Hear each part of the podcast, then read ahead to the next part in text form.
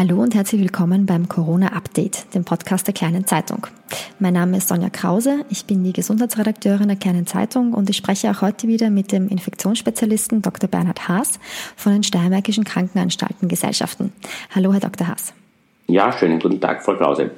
Wir haben uns ähm, für, diesen, für diese Folge wieder vorgenommen, einige Leserfragen zu beantworten, die mich per E-Mail erreicht haben. Vielleicht gleich an dieser Stelle. Wenn Sie Fragen an uns stellen möchten, können Sie das gerne per E-Mail tun. Äh, meine Mailadresse ist sonja.krause.kleinezeitung.at. Da kommen Sie direkt zu mir.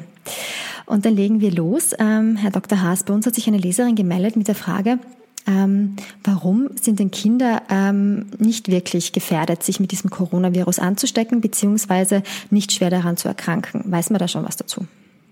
Ja, was man dazu weiß aus der Wissenschaft ist, dass die Symptomatik, das heißt die Schwere der Ausprägung der Erkrankungssymptome bei Kindern und Jugendlichen deutlich geringer ausgeprägt ist als bei Erwachsenen.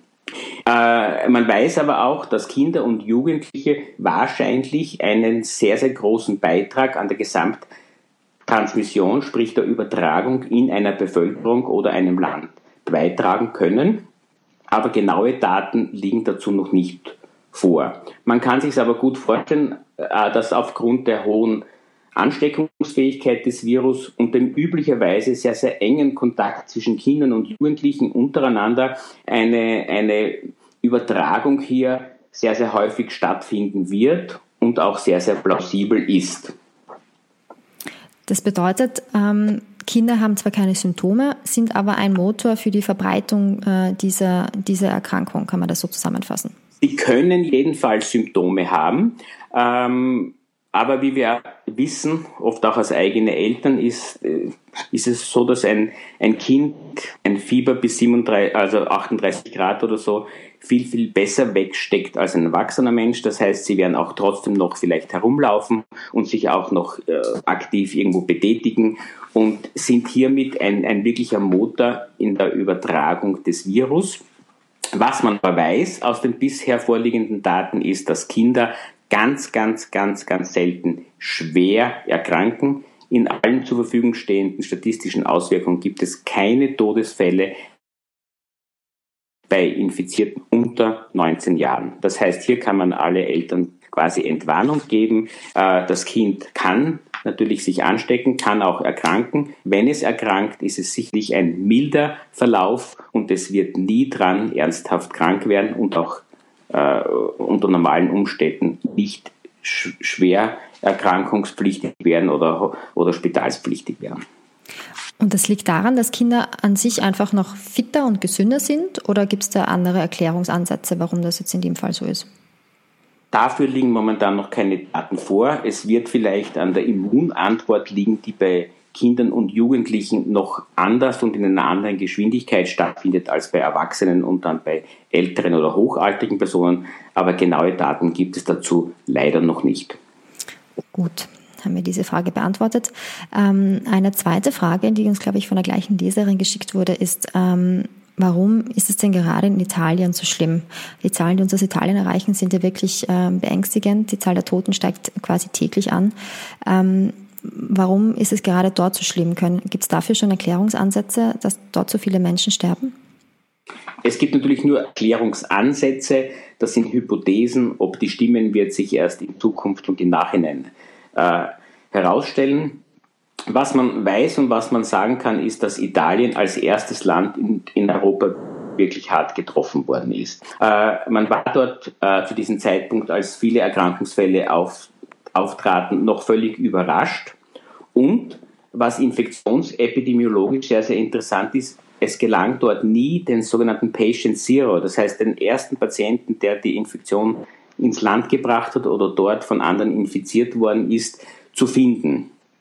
Das heißt, dass mittlerweile schon allen, allen bekannte Wort Contact Tracing, das ist also die Nachverfolgung von Kontaktpersonen durch die Behörden, war in Italien von Anfang an nie möglich. Man wusste nicht, welche Personen infiziert haben, man wusste nicht, von wem er es hatte. Das heißt, man konnte auch nicht Nachforschung betreiben und die anderen Personen, mit denen er Kontakt hatte, quasi zu isolieren oder, oder die, ähm, die Kontakte dazu stark einzuschränken.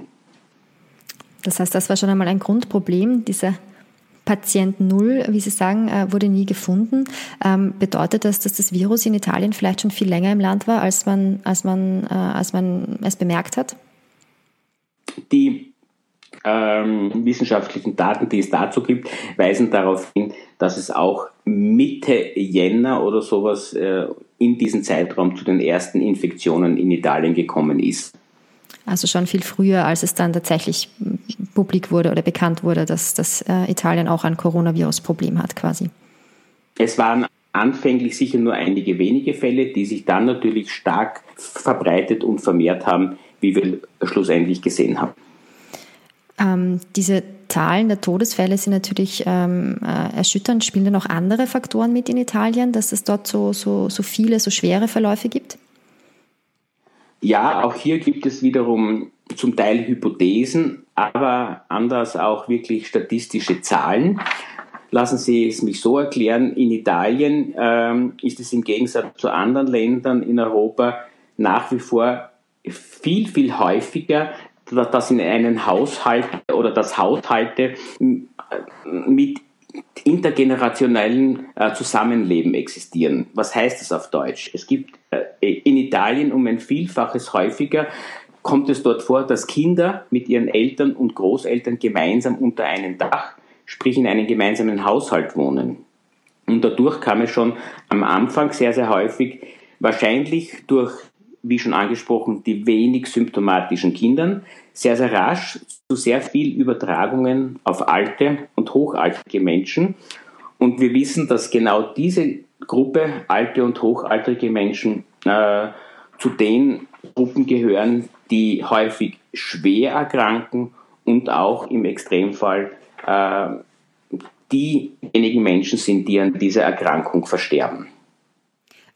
Kann es auch was mit der medizinischen Versorgung in Italien zu tun haben?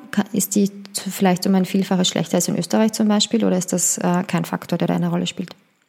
Also gemäß den äh, mir vorliegenden Daten im, im europäischen Vergleich ist die medizinische Versorgung vor allem in Norditalien, Lombardei und die Gegend um Mailand sehr, sehr gut und wahrscheinlich vergleichbar mit den anderen äh, hochentwickelten Ländern in Europa. Dann haben wir diese zwei Leserfragen beantwortet. Wir wollen uns jetzt äh, in diesem Podcast heute einem großen Thema widmen, das jetzt natürlich auch viele Menschen beschäftigt, nämlich der Frage, wann wird es denn ein Medikament äh, gegen Covid-19, also gegen die Erkrankung geben, die durch das Coronavirus ausgelöst wird. Und jetzt hat uns da heute eine Meldung erreicht, ähm, dass es äh, in Europa nun klinische Tests mit, mit verschiedenen Wirkstoffen begonnen werden. Ähm, ich überlasse es jetzt Ihnen, Herr Dr. Haas, diese Wirkstoffe vorzustellen. Ähm, vielleicht könnten Sie ganz kurz sagen, was ist denn da jetzt alles in der Pipeline, wie man so schön sagt? Was wird da getestet? Wo kommen diese Medikamente jetzt überhaupt her, ähm, dass sie so schnell schon äh, an Patienten auch getestet werden können? Lassen Sie mir so zusammenfassen. Schon zu Beginn in den, in den ersten Wochen, wo es sehr, sehr viele Erkrankungsfälle in China gab, versuchte man in der Verzweiflung sozusagen ähm, Medikamente gegen die Vermehrung des Virus SARS-CoV-2 einzusetzen. Und hier gab es aus einige wenige Erfahrungen aus der ähm, Erkrankungsepidemie mit MERS, also dem Middle Eastern Respiratory Syndrome, äh, das ein sehr, sehr ähnliches Coronavirus auch als Ursache hat. Bei den MERS-Patienten wurden damals HIV-Proteasehämmer äh, eingesetzt und es gab Einzelfallberichte, dass die Verwendung dieser Medikamente ein, einen günstigen Einfluss ähm, auf das klinische Outcome sozusagen der MERS-infizierten Patienten hat. Das heißt, wir sind da jetzt ähm, beim Thema HIV-Therapie. Da gibt es ja zwei Wirkstoffe, die, ähm, die eingesetzt, äh, die da getestet werden. Vielleicht können Sie kurz beschreiben, ähm, wie die normalerweise bei HIV-Patienten verwendet werden. Das ist ein schon seit langem bekannter HIV-Protease-Inhibitor, also ein Hämmer der viralen Protease. Und das sind eigentlich nicht zwei Medikamente, sondern es ist eins, das Lopinavir mit dem zweiten Wirkstoff Ritonavir, das es nur boostert, das sozusagen die Spiegel vom Lopinavir im Blut anhebt. die, diese Medikamente sind seit 20 Jahren schon bekannt und werden, Schrägstrich wurden, sehr, sehr häufig zur Behandlung von HIV-Patienten eingesetzt. Äh, warum schreibe ich, oder warum sagte ich werden, Schrägstrich wurden? In Europa werden, ist diese Gruppe von HIV-Medikamenten nicht mehr oder gehört nicht mehr zu den weit verbreitenden und weit eingesetzten HIV-Medikamenten, da sie deutliche Nebenwirkungen haben. In vielen Ländern, anderen Ländern der Erde sind sie aber noch ein Grundpfeiler der Behandlung von HIV-Patienten. Das heißt, insgesamt gibt es weltweit viele Produktionsstätten für dieses Medikament und es sind auch die Lager von diesem Medikament weltweit gesehen nicht schlecht gefüllt. In Österreich hingegen ist das Medikament schon verknappt und nicht leicht erhältlich. Hat es das was konkret mit der Corona-Krise zu tun oder war das einfach schon eine, eine Gegebenheit daraus, dass es nicht mehr so oft verwendet wird? Eher zweiteres sozusagen. Es es waren die Lager nicht sehr hoch gefüllt, weil es nur mehr selten eingesetzt worden ist. Und natürlich mit der Corona-Krise haben dann manche Gesundheitsinstitutionen versucht, äh, dieses Medikament in großer Zahl zu bekommen. Und, und dadurch wurden die Lager bei den Herstellern und bei den Lieferanten noch weiter reduziert. Gut, das heißt, wir haben jetzt einerseits einmal dieses äh, HIV-Medikament, das ein möglicher Kandidat ist. Dann äh, geistert noch durch die Medien ein sogenanntes Malaria-Medikament. Äh, was können Sie uns denn dazu sagen? Ähm, auch hier muss man unterscheiden. Es gibt ein, eines der ältesten Malaria-Medikamente ist das Chloroquin. Dieses Chloroquin wird schon seit vielen, vielen Jahrzehnten zur Behandlung und zur Prophylaxe von Malaria eingesetzt. Es gibt nun In-vitro-Studien, das heißt, das sind Studien, die in Zellen ähm, Untersuchungen machen, dass Chloroquin, aber auch ein chemisches Derivat, nämlich das Hydroxychloroquin, die Vermehrung von Viren in den Covid-19, also in den SARS-CoV-2 infizierten Zellen reduzieren kann. Die Wirkungsweise wäre, dass, ähm, dass, diese, dass diese Medikamente eben dazu führen, dass sich das Virus weniger schnell äh, vermehrt oder gar nicht mehr vermehrt. Das wäre so der Ansatz, der da, der da verfolgt wird.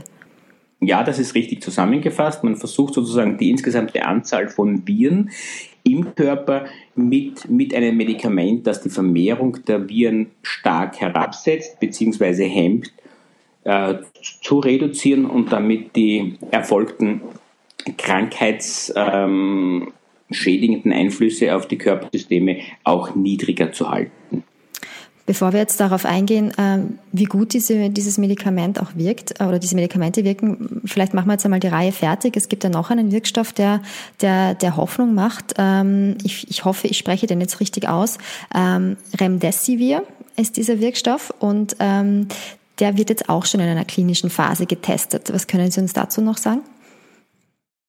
Remdesivir äh, ist ein, ein spezielles antivirales Medikament.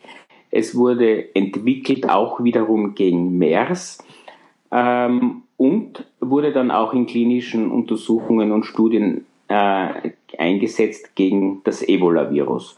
Und in beiden Erkrankungen hat Remdesivir sehr, sehr gute Erfolge gezeigt. Und nun war, ähm, wurde auch Remdesivir sehr, sehr früh, nämlich schon ab Mitte Jänner, in größeren Studien in den USA, aber auch in einigen großen asiatischen Zentren wie Hongkong, Shanghai und anderen Städten in China zur Behandlung von schwer an SARS-CoV-2 infizierten Personen äh, eingesetzt. Können Sie uns denn jetzt schon was sagen? Ähm, welche Medikamente sind denn, also welche von diesen drei Substanzen, die wir jetzt besprochen haben, was ist denn da besonders vielversprechend? Gibt es da jetzt schon erste tatsächliche Ergebnisse aus diesen, äh, aus diesen klinischen Studien?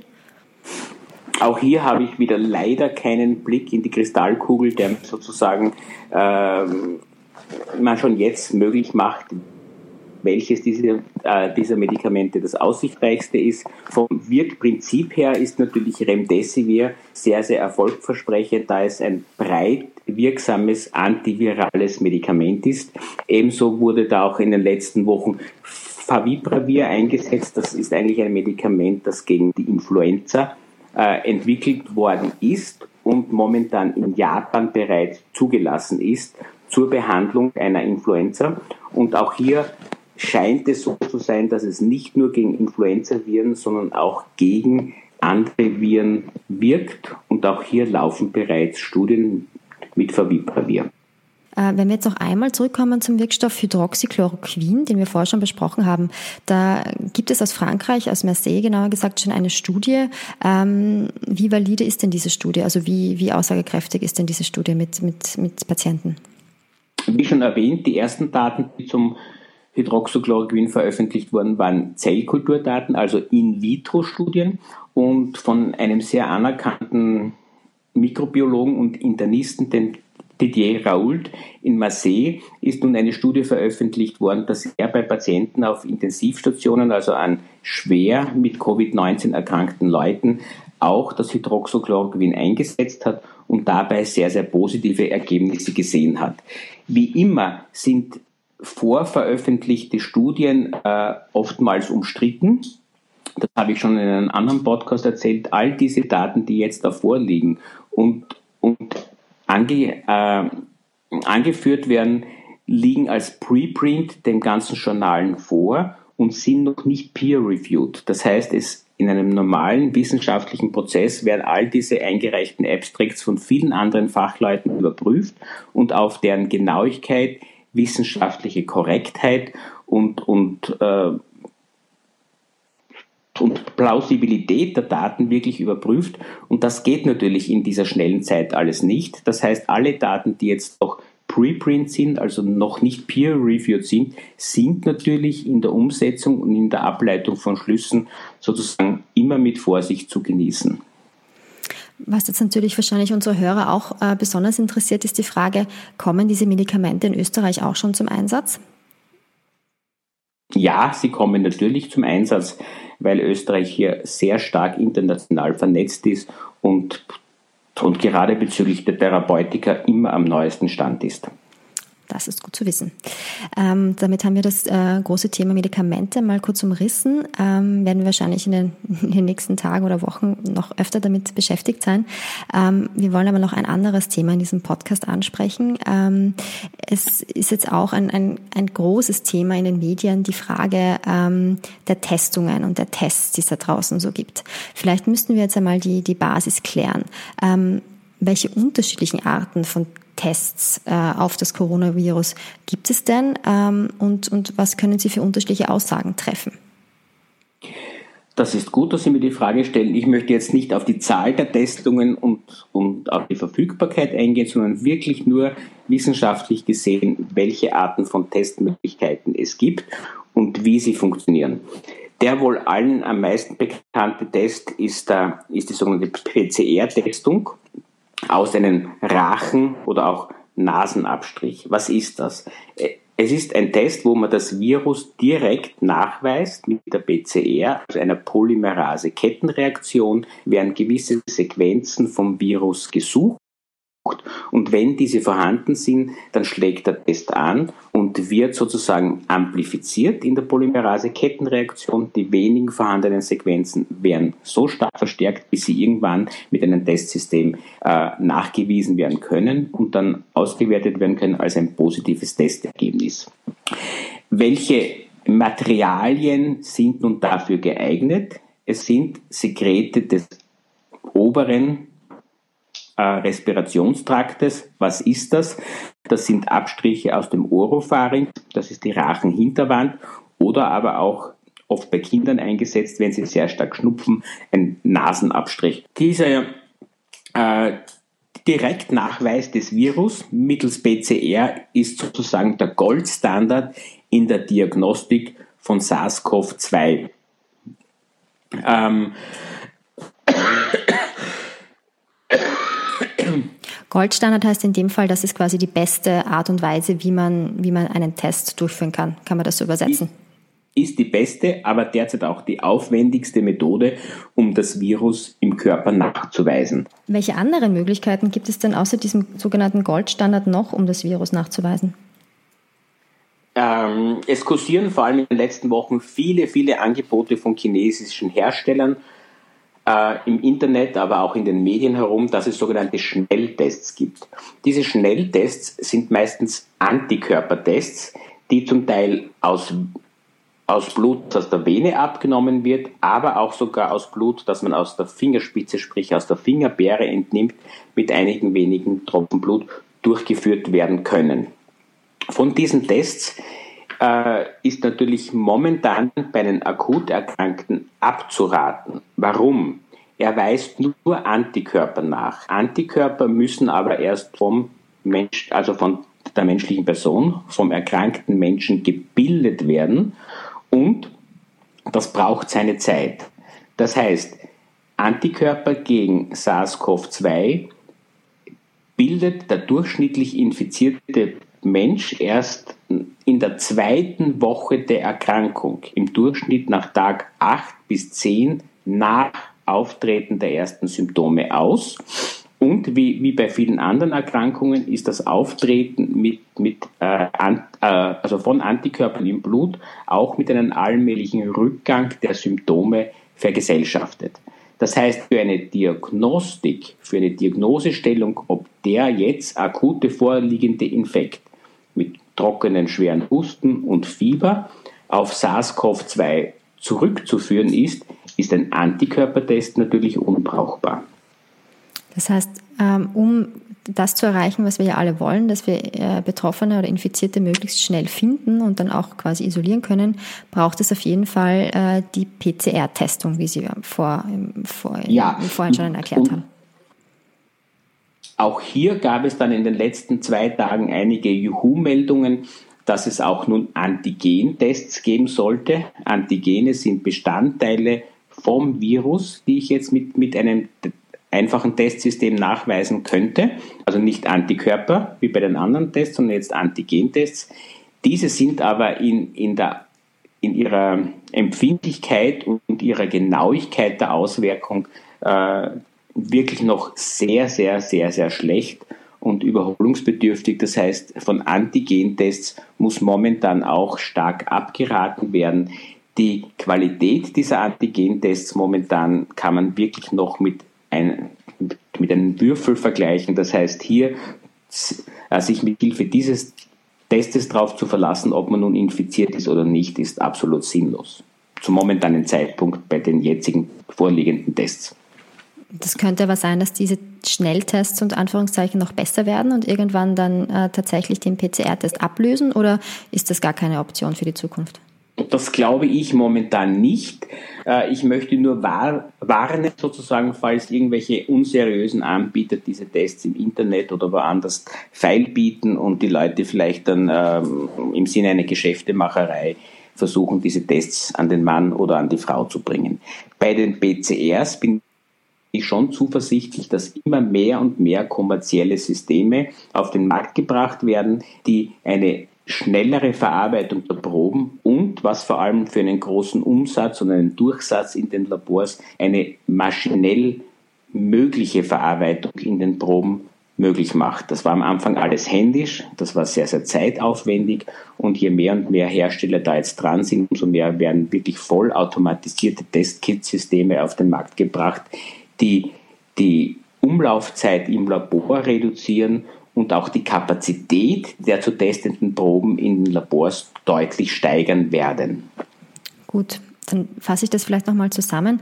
Ähm, wie Sie gesagt haben, Sie würden davor warnen, dass man sich von irgendwelchen dubiosen Anbietern im Internet äh, Schnelltests äh, auf das Coronavirus bestellt, weil diese Tests eben äh, bis dato äh, noch keine wirkliche Aussagekraft haben und äh, sehr unzuverlässig sind. Ähm, und man geht eher in die Richtung zu sagen, wir verstärken oder wir beschleunigen diese Goldstandardmethode der PCR-Testung und äh, versuchen hier die Kapazitäten einfach hochzufahren. Habe ich das so das richtig verstanden? Super. Das ist richtig zusammengefasst, ja. Vielen Dank einmal mehr, Herr Dr. Haas, für die Informationen und für das heutige Gespräch. Äh, war wieder sehr spannend. Ich hoffe auch für unsere Zuhörer da draußen. Ähm, ich hoffe, wir hören uns dann morgen wieder in, in alter Frische und bis dahin bleiben Sie gesund. Wiederhören. Ich bedanke mich bei Ihnen.